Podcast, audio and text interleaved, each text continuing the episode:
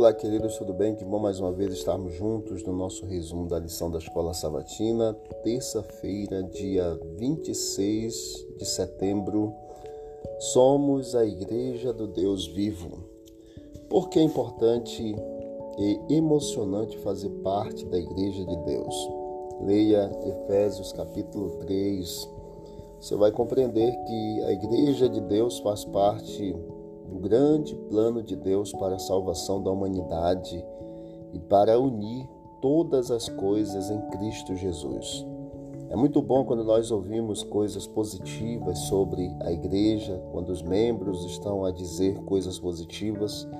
No entanto, o mais entusiasmado de nós fica muito longe do rico testemunho de Paulo em Efésios 3 sobre exatamente a igreja Paulo começa com o um relatório de suas orações pelos crentes em Efésio, é, capítulo 3, verso 1. Ele fala exatamente sobre os crentes na igreja de Éfeso, mas lógico que ele depois interrompe para falar sobre a criação da igreja por Deus, do verso 2 até o verso 13. E lógico, ele conclui essa parte da sua introdução, da sua colocação sobre a igreja, falando sobre o relato da oração. Ao longo do caminho, passamos a entender coisas importantes sobre o plano ou mistério de Deus. Primeiro que nós precisamos compreender é que na eternidade Deus concebeu o mistério ou plano sobre a igreja. Por meio da vida e da morte de Jesus, cumpre-se esse plano há muito tempo encoberto.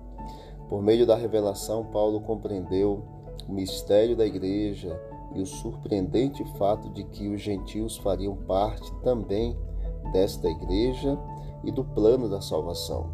Paulo também participou na divulgação dessa boa nova como pregador aos gentios, falando das insondáveis riquezas de Cristo.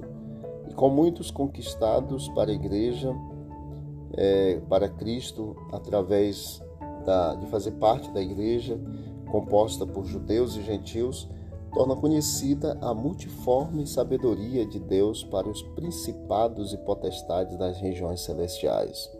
Anunciando seu destino vindouro, o plano de unir todas as coisas em Cristo está em andamento e o tempo desses poderes está curto. Essa compreensão da igreja motivou Paulo a orar pelos crentes, porque não então nós também fazemos a mesma coisa, oração sincera uns pelos outros?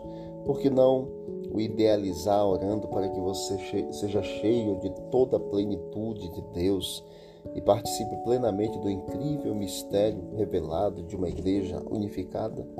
Que Deus nos abençoe. Que ao fazermos a leitura de Efésios capítulo 3, possamos ter essa compreensão de que a igreja de Deus faz parte do plano de Deus para a salvação da humanidade, para unir todas as coisas em Cristo Jesus, o nosso Senhor. Que Deus abençoe, vamos orar ao Senhor. Querido Deus, obrigado por esse momento de estudo da lição. Nos ajude, ó Deus, a continuarmos fazendo parte do teu plano, da tua igreja nesse mundo e continuarmos vivendo as multiformes graça de Deus e vontade de Deus em nossa vida.